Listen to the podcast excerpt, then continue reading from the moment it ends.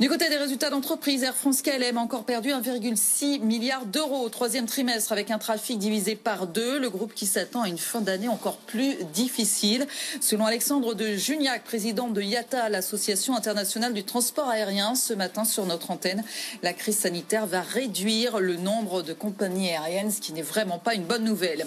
Et puis 200 000 commerces ont fermé leurs portes ce matin. En revanche, les magasins Fnac Darty, vendeurs de matériel informatique, restent ouverts pendant le confinement, mais face à la polémique pour ne pas faire de tort aux libraires, selon une décision de Bercy, euh, ces magasins fermeront leurs rayons culture comme la grande distribution d'ailleurs pour les 15 jours qui viennent.